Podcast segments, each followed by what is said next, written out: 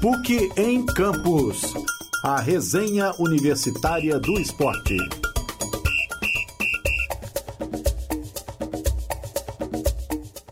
Muito boa noite. Você está aqui no PUC em Campos, sexta-feira, 25 de outubro de 2019. O balanço do esporte na semana o que aconteceu de mais interessante, de mais repercussão, de maior repercussão e também a expectativa para os próximos jogos, os próximos confrontos, o fim de semana do futebol brasileiro na Série A e na Série B. Esses são os destaques. Eu convido Marina Avelar, né, também para se juntar aqui à apresentação do PUC em Campos dessa sexta-feira. Qual que é o seu destaque, Marina? Boa noite, Getúlio. Boa noite, ouvintes da Rádio Online. Então, Getúlio, o Flamengo de Jesus atropelou o Grêmio de Renato Gaúcho.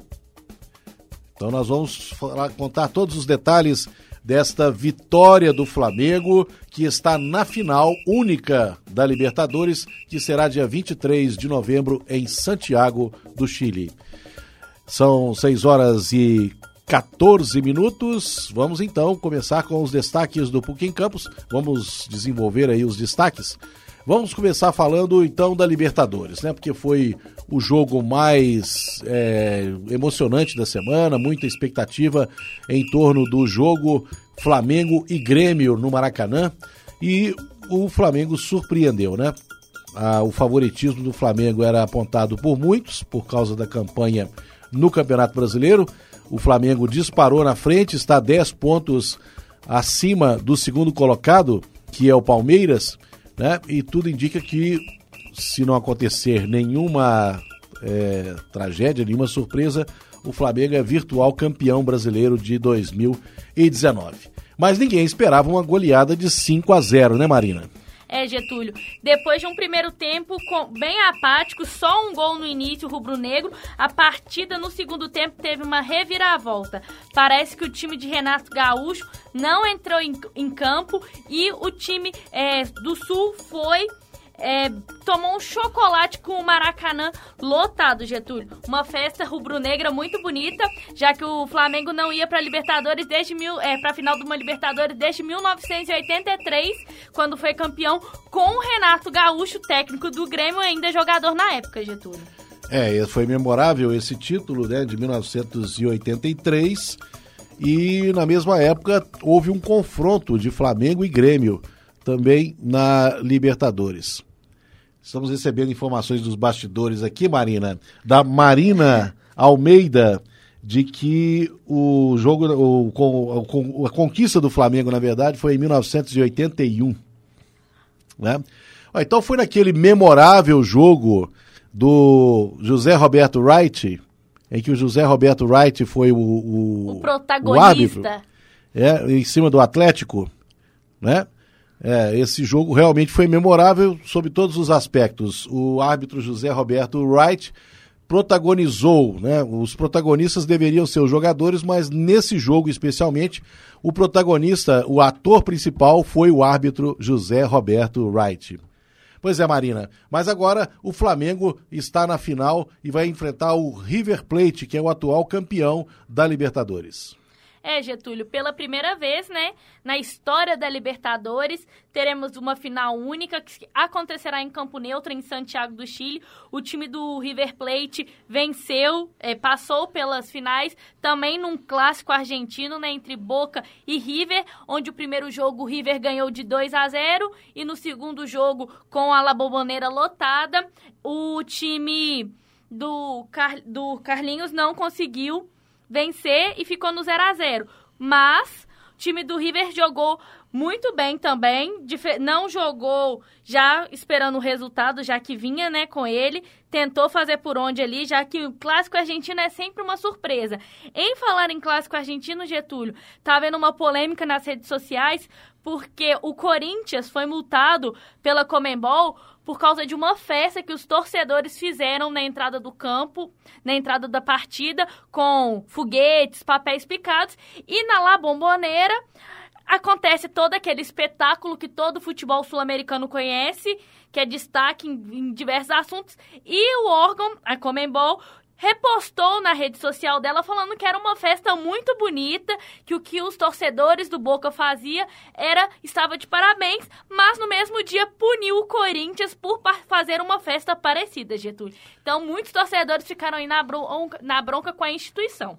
É, o árbitro de Boca e River teve que atrasar o início do jogo em 15 minutos até que conseguissem aspirar os papéis picados que estavam espalhados pelo gramado do La Bombonera. Né? Então, é, houve impacto aí no início do jogo, exatamente por causa dessa festa dos torcedores do Boca. O La Bombonera é um, é um estádio é, peculiar, né? É um estádio que, inclusive, bastante visitado por turistas que vão à Argentina, que vão a Buenos Aires. Ele fica num bairro de periferia da capital é, portenha e o La Bombonera tem esse nome porque o estádio parece uma caixa de bombom. Né? Ele se assemelha muito a uma caixa de bombom. Então, é o nome do estádio do Boca Juniors. Né? Esse é um clássico mais tradicional dos argentinos e com certeza mobilizou mais uma vez o, as duas equipes que se enfrentaram ano passado na final da Libertadores, né, Marina? É, Getúlio, a final da Libertadores de 2018 também ficou marcada na história porque tiveram problemas entre esse, esse clássico argentino e o jogo que, era, que seria disputado na Argentina foi mandado para a Espanha, foi mandado lá para o Santiago Bernabéu, a casa do Real Madrid, e o River se sagrou campeão. Será que vem um bi aí, Getúlio? Ou o Flamengo não vai deixar essa? Há muito tempo que não tinha né, um, um bicampeão da Libertadores, um bi mesmo, né? Ou seja, dois títulos seguidos. Porque nós temos vários bi, tri campeões da Libertadores. É, o próprio River Plate mesmo já tem vários títulos, mas não me lembro, né, nos últimos anos, de algum clube que tenha conquistado esta competição dois anos seguidos. É, Getúlio, dois anos seguidos acho que faz muito tempo, né? Se a gente pegar de 2012 até agora, foram times diferentes que ganharam, né? 2012 a gente teve a hegemonia do Corinthians, né? Que se sagrou campeão mundial em cima do Chelsea. Em 2013 a gente teve o Atlético Mineiro numa campanha espetacular que foi jogada ali no Mineirão a final em cima do Olímpia. E de 2014 foram clubes argentinos que ganharam e brasileiros. Tivemos o Grêmio também, que se, so, se tornou tri da Libertadores, com chance de ser tetra esse ano, mas foi parado pelo time de Jesus. E falar em Jesus, Getúlio, na Parado em nome de Jesus. É, né? mais ou menos isso, Getúlio. É, na apresentação dele, o técnico português, ele falou as seguintes frases, Getúlio. É, vamos esperar o que tenho feito sempre. Onde chego, apresento trabalho e revoluciono do ponto de vista de ter ideias diferentes. Vou apresentar o meu trabalho que foi visto em duas das três maiores equipes de Portugal nos últimos dez anos. Quando cheguei ao Benfica, há tempos não ganhava nada e agora tem a hegemonia no país. E, eu que, e isso é o que eu quero fazer no Flamengo. E ele está cumprindo com as palavras, né? O Flamengo há muito tempo vinha sendo considerado cheirinho, batia na trave e nunca entrava. E agora o Flamengo eh, tem a chance de repetir, fazer uma campanha espetacular, sendo campeão da Libertadores, campeão do Brasileiro, Getúlio. É, o Flamengo conseguiu se recuperar de crises financeiras, administrativas, é, que rondaram o clube nos últimos anos, né? principalmente durante o período da gestão Patrícia Amorim, o Flamengo acabou conseguindo se reerguer e montou uma equipe de primeira, né? Uma equipe, claro, milionária, muito cara. É, só para se ter uma ideia, você tem aí os dois laterais de seleção brasileira, né? É, você tem o Rafinha, que já foi convocado à seleção brasileira, tem muita experiência na Europa, e o Felipe Luiz, que é o lateral esquerdo, né, na ausência do Marcelo, ele é o lateral esquerdo titular da seleção brasileira. Sem contar, né, é, a presença aí do, do Arrascaeta, do Diego, do Everton Ribeiro, né, do Gabigol. Então o, o Flamengo conseguiu montar uma equipe muito é, forte né? Além de jogadores que vieram de outros clubes e estão né, mostrando realmente que são é, especiais, que é o caso do Bruno Henrique, né? Bruno Henrique que é cria aqui da, do futebol amador de Belo Horizonte, né? É, Getúlio, o Bruno Henrique, que vem se destacando no time carioca, era jogador da Várzea aqui de Belo Horizonte, ele jogava no campo do Concórdia. Ele foi dispensado pelas categorias de base do Cruzeiro e muitos torcedores mineiros ainda ficam chocados como um jogador com a, é, com a classe, com a categoria, com a boa bola que o Bruno Henrique vem jogando, não teve chances nos clubes mineiros. Os times mineiros, ele tem esse papel, né, principalmente o América, de exportar grandes estrelas, né? O América exportou o Fábio Júnior, que foi campeão mundial, Fred e entre outros jogadores, né? O Richarlison, que foi convocado recentemente, está Sim. fazendo um papel maravilhoso no Everton e se destacou no Fluminense também. É, era cria aqui de Minas Gerais, então Minas Gerais é um berço do futebol. Não é à toa que o Rei Pelé também era daqui, né? Apesar dele não gostar de falar de Minas, ele veio daqui também. Sim, de Três Corações, no sul de Minas, logo na entrada da cidade, tem uma estátua erguida em homenagem ao rei. Resta saber quantas vezes ele voltou lá na cidade natal, né? E para se ter uma ideia né, de quantos, quantas revelações o América já fez na sua história, o Tustão, né, que fez nome no Cruzeiro e na seleção brasileira, na, o Tustão, o Eduardo Gonçalves de Andrade, né, que foi tricampeão em 1970, foi revelado também pelo América Futebol Clube. Pois é, então com isso nós encerramos a informação sobre Copa Libertadores, só reforçando que a final entre Flamengo e River Plate vai ser no dia 23 de novembro, partida única é, marcada para o estádio neutro, né, um campo neutro, que é o estádio de é, o Nacional né, de Santiago, no Chile. O Chile vem passando por uma turbulência né, nesses últimos dias, é, uma situação de estado de sítio. Né? O governo de Sebastião Pineira está enfrentando dificuldades aí para controlar as revoltas populares por causa das dificuldades sociais e econômicas que o país enfrenta. Então, não se sabe o que, que vai acontecer até 23 de novembro. A Comembol manteve até segunda ordem a data da final para 23 de novembro em Santiago do Chile. E no ano que vem, o lugar também já está definido, não é, Marina? É isso mesmo, Getúlio. Quem receberá a final do, das maiores torneios do futebol sul-americano é o Brasil. Será no Maracanã, um gigante que já viu, já recebeu diversas finais, né? Já recebeu duas finais de Copa do Mundo e agora receberá a final de uma Libertadores, Getúlio. Pois é, o estádio Mário Filho, Mário Filho, cronista esportivo, irmão do cronista e também dramaturgo Nelson Rodrigues, vai ser palco de mais uma grande competição internacional em 2020. Torcemos para que seja um time brasileiro na final também, né, Getúlio? Seria interessante, né, para é, poder é, representar bem o país nesta final dentro do Maraca, né? dentro do famoso Maraca. Pois bem, depois do intervalo nós vamos falar sobre os times mineiros dos campeonatos brasileiros Série A e Série B. Logo depois do intervalo a gente volta com o PUC em Campos.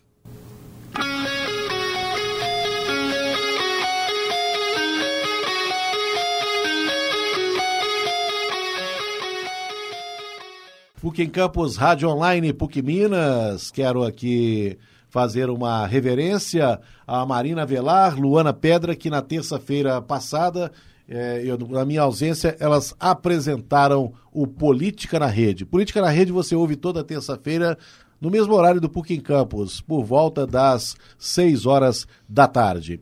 E o PUC Campos está de volta. Vamos falar dos times mineiros. Vamos falar primeiro da Série B. O América entra em campo esta noite, né? 32 segunda rodada. O América tem um jogo muito importante porque vale vaga no G4. Vale vaga no terceiro lugar, Marina. É isso mesmo, Getúlio. O América pega o Atlético Goianiense fora de casa hoje às 7h15, com a chance de ir para o G4 e carimbar de vez a vaga aí na Série A do ano que vem, Getúlio. O jogo é no Serra Dourada, né? Isso.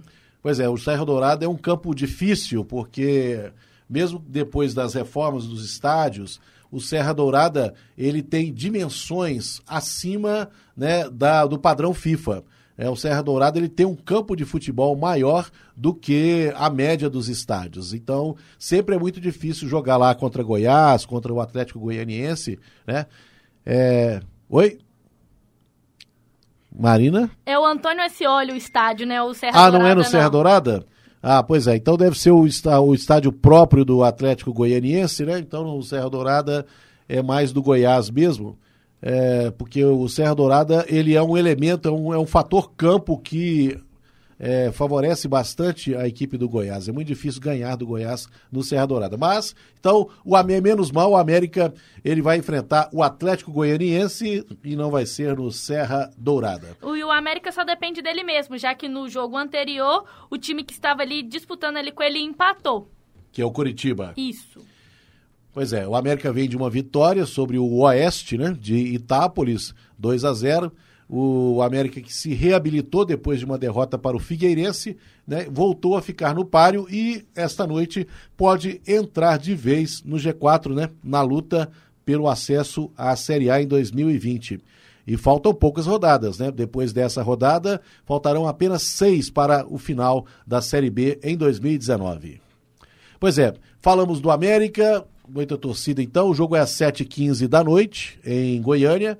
Vamos falar então do Cruzeiro, que joga neste sábado, às 9 horas da noite. O Cruzeiro está fazendo uma campanha né, para, é, para a torcida se fazer presente, embora tenha aumentado né, o preço dos ingressos e tirado o setor popular, né, Marina?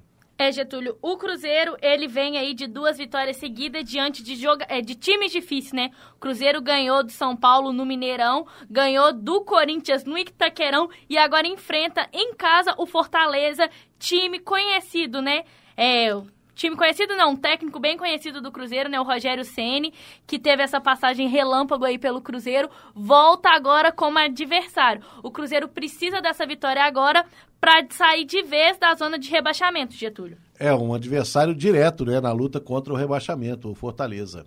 Então, é, os torcedores, a diretoria, a comissão técnica e os jogadores né, estão aí muito empenhados para que o Cruzeiro consiga uma vitória, porque contra o Fortaleza, né, representa é, um confronto direto. É o famoso jogo de seis pontos. Quando você vence, você impede que o adversário faça três, então é como se você ganhasse mais três. Por isso, né, dizem que é o chamado jogo de seis pontos. Cruzeiro e Fortaleza, neste sábado, às nove horas da noite, no Mineirão já foram garantidos pelo menos 25 mil ingressos, com sócio torcedor, venda antecipada, né? Então espera-se um bom público para Cruzeiro e Fortaleza nesse sábado à noite. É um horário ruim, né? Sábado, 9 horas da noite, mas é, o Cruzeiro na semana passada, no Itaquerão, também jogou nesse horário. Na verdade, não jogou, foi 7 da noite, né? O jogo foi 7 da noite. Que é um horário assim. Aceitável. Também aceitável, né? Até 7 da noite, agora 9 da noite, sábado, eu imagino que seja ruim para os jogadores e ruim também para os telespectadores, né, que tem que acompanhar pela TV e quem precisa, quem vai ao estádio, né? Pelo menos não é domingo, né? Já pensou um jogo hum. domingo, nove da noite? Ninguém trabalha na segunda-feira, Getúlio. Ninguém trabalha. É, Getúlio, mas o Cruzeiro, além desse, dessa difícil vitória, que ele, desse difícil jogo, dessa difícil partida, né, que o Cruzeiro tem, o Cruzeiro está enfrentando problemas extracampos, que a gente já comentou aqui nos últimos programas, só que hoje apareceu mais um desses problemas para atrapalhar o Cruzeiro. Ele foi processado em uma dívida de 427 mil por, pelo empresário Richard Cristiano Cristiano Richard, com quem havia feito transições irregulares. Transações. Transações irregulares, Getúlio. É aquele caso de que o empresário emprestou um dinheiro, em vez do Cruzeiro devolver, ele passava parte do um passe do jogador para o empresário, e isso é proibido na FIFA, na Comembol, não pode usar jogador como escambo, como moeda de troca aí para pagar dívidas. Pois é, né? como se não bastassem os problemas, aparece mais um. Mas então aí o Cruzeiro né, tem esses dois focos, que esses problemas financeiros fiquem por conta da, dos dirigentes, né? O Cruzeiro está com uma nova gestão, uma gestão provisória aí, é, tendo o Zezé Perrella como é, o homem do futebol, né? Ele é está assumindo a gestão do futebol do Cruzeiro e a gestão de várias outras áreas está compartilhada. Então tem gente que é responsável pela parte financeira, pela parte administrativa e também pela parte médica. Cada um dos vice-presidentes fica responsável por uma área do Cruzeiro Esporte Clube. Vamos falar agora do Atlético. O Atlético também tem um jogo muito importante para afastar né, o fantasma do rebaixamento, porque isso rondava até semana passada. Até o Atlético conseguiu uma vitória muito importante sobre o Santos. E agora o adversário é tão difícil quanto. É o São Paulo, né, Marina? É isso mesmo, Getúlio. Mais um time paulista. E os times mineiros estão gostando, né? De fazer essa sequência dupla de paulistas. Espero que as vitórias que aconteceram com o Cruzeiro diante dessas eh, desses times paulistas aconteça com o Atlético também, né? A primeira já foi diante do Santos na última rodada. Agora o Atlético enfrenta o São Paulo no Morumbi. Um jogo muito difícil, mas que o Atlético precisa vencer. O Atlético é um caso curioso, Getúlio. Ao mesmo tempo que ele está seis pontos da zona de rebaixamento, ele está a seis pontos do G4. Então, tá aí uma situação complicada que o time mineiro tá vivendo. Mas. Ele tá literalmente no meio do caminho. Né? Ele tá é ali no meio termo. dos extremos. É. E aí vai acontecerá o terceiro jogo é, no comando do Wagner Mancini, né? Que perdeu o primeiro e venceu o segundo diante do Santos. Então, Vamos aguardar. Perdeu o primeiro, não, empatou o primeiro contra o CSA lá em Maceió, ganhou o segundo diante do Santos e agora vem para a terceira batalha contra o São Paulo é, lá no Morumbi, Getúlio. E o jogo será no domingo às 16 horas, às 4 horas da tarde. Um horário que já está todo mundo habituado, né? É o jogo tradicional da televisão, né? Domingo, 4 horas da da tarde. Agora, o Atlético também teve fator extra-campo, né? Hoje, né, Marina? Hoje, ontem, antes de ontem, vários problemas estão rondando o time alvinegro, Getúlio. O primeiro dele foi que, depois de muito tempo, o presidente Sérgio Sete Câmara resolveu aparecer para dar uma coletiva e ele falou sobre assuntos delicados que a torcida veio cobrando, né? O presidente Sérgio Sete Câmara vem sendo muito contestado pela torcida atleticana e nas últimas, nos últimos jogos dentro do Independência tiveram problemas com os torcedores que quiseram protestar contra essa gestão do Sérgio Sete, do Rui Costa e, e outros dirigentes do clube. E aí o Sérgio Sete Câmara falou que, como ele estudou para as leis, que ele é um advogado, ele jamais iria implantar uma censura nos estádios, que essa ordem de proibir a entrada de cartazes protestando contra ele não foi pedida por ele, que ele não sabe quem é, mas que ele está averiguando.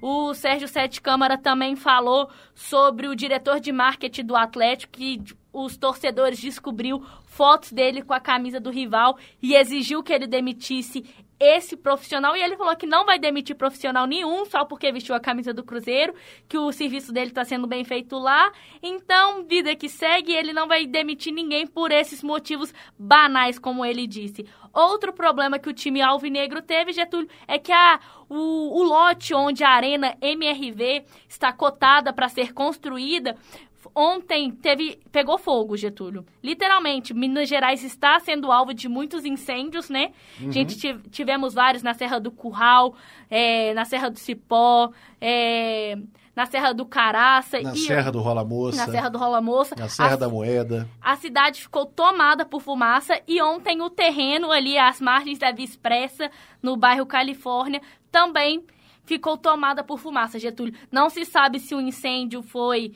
criminal, se foi por causa do tempo seco, mas a questão é que estava em chamas o terreno onde a Arena MRV vai ser construída. Mas uma notícia boa para os torcedores atleticanos é que a Prefeitura de Belo Horizonte sancionou a lei da Arena MRV e agora o Atlético só espera licença para iniciar as obras.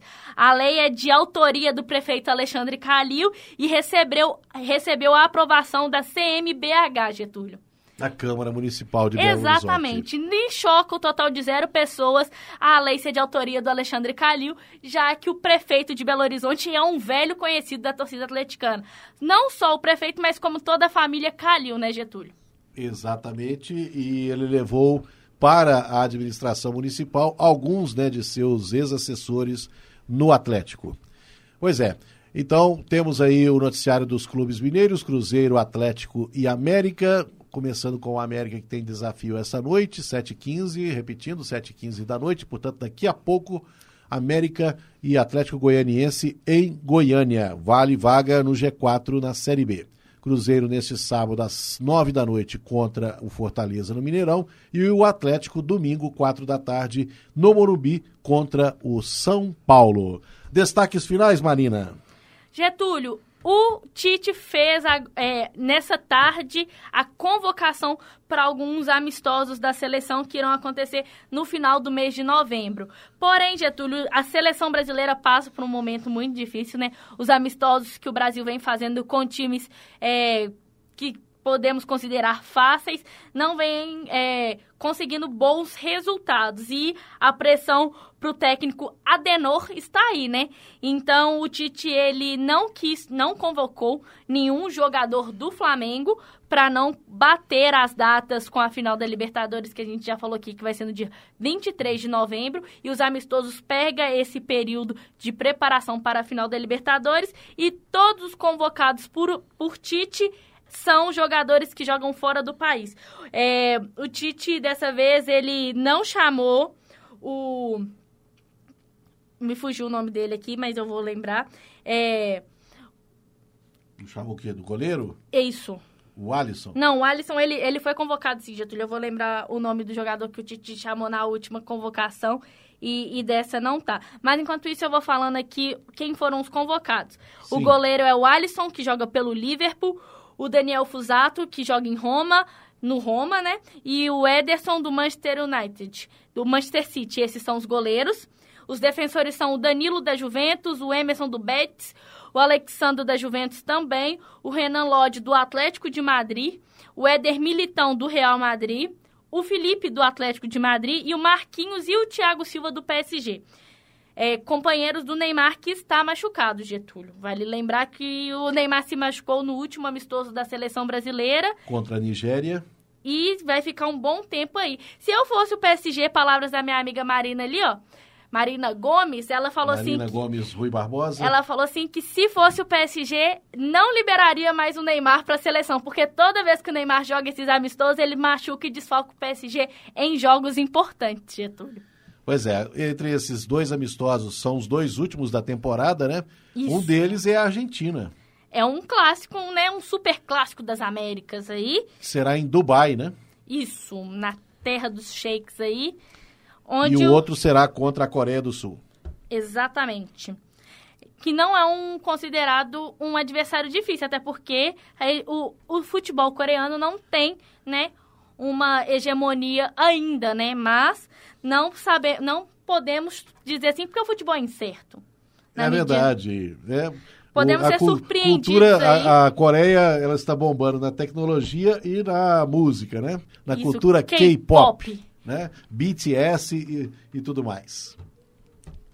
A gente pode falar, né, já que a gente estava falando que o futebol é incerto, né? Na última Copa da Rússia, a Alemanha, que era a última campeã mundial, foi eliminada logo na primeira fase. Então, é, nada é certo no futebol. É verdade. Então, seguimos aqui com a escala, os convocados do Tite. O meio-campo tem o Arthur do Barcelona, o Casimiro do Real, o Fabinho do Liverpool, o Paquetá do Milan, o Douglas Luiz do Aston Villa, ele é cara nova aí na seleção, o Felipe Coutinho, que agora é do Bayern, Getúlio. O Felipe Coutinho não é do Barcelona mais, ele é do Bayern de Munique. Sim. E, e, o, a... e, o, Neymar tá fora mesmo, né? Isso, o Neymar tá fora machucado. Os atacantes é o David Neres, do Ajax, o Roberto Firmino, do Liverpool, o Gabriel Jesus, do Manchester City, o Richarlison, do Everton, o Rodrigo do Real Madrid e o William do Chelsea, Getúlio. Por falar em Everton, no último jogo do Everton, um ex-conhecido da torcida mineira fez um jogo impecável e um golaço, livrando o Everton ali da zona de rebaixamento do futebol europeu, que foi o Bernat. O Bernat, que é parceiro de time com o Richarlison, foi muito bem no último jogo do Everton, Getúlio. Bernat passou muitos anos na Ucrânia, né? Isso, no time do Shakhtar Donetsk, foi foi jogou direito ali, apesar do futebol limitado que tem o time ucraniano, é apenas duas equipes grandes na, na Ucrânia, que é o Dinamo de Kiev e o Shakhtar, que o Shakhtar ainda tem jogadores que fizeram sucesso aqui no Brasil, que é o Dentinho, né, Getúlio? Dentinho segue no Shakhtar, depois que ele saiu do Corinthians, ele permaneceu lá e tá lá ainda. Muito bem. Encerramos com a seleção brasileira. Tem a convocação da seleção brasileira de futebol feminino, não é, Marina? É, a Pia, que é a nova técnica da seleção né? Ela repetiu a escalação do último jogo com o mesmo detalhe que a ausência da Cristiane. A Cristiane machucou no último Mundial Feminino que aconteceu na França. Já tem uns quatro meses que ela está parada, né? Ela sofre, antes da Copa ela tinha uma lesão que também não sabia se ela ia recuperar a tempo do Mundial e machucou de novo no último jogo, no penúltimo jogo da seleção brasileira que desfalcou o Brasil na eliminação e a Pia falou que a Cristiane não está cortada forever da lista dela, mas é um momento de precaução para a jogadora que ainda não está 100% recuperada, Getúlio.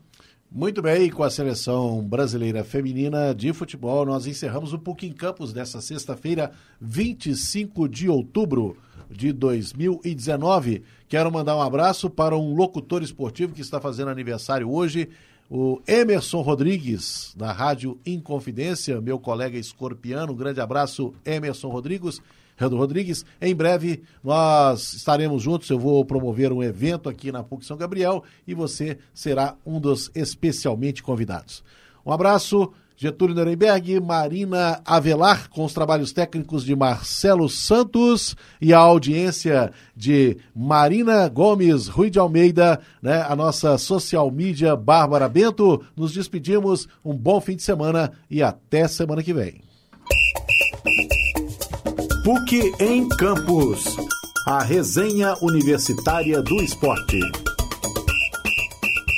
Essa produção é do LabSG onde você vem aprender.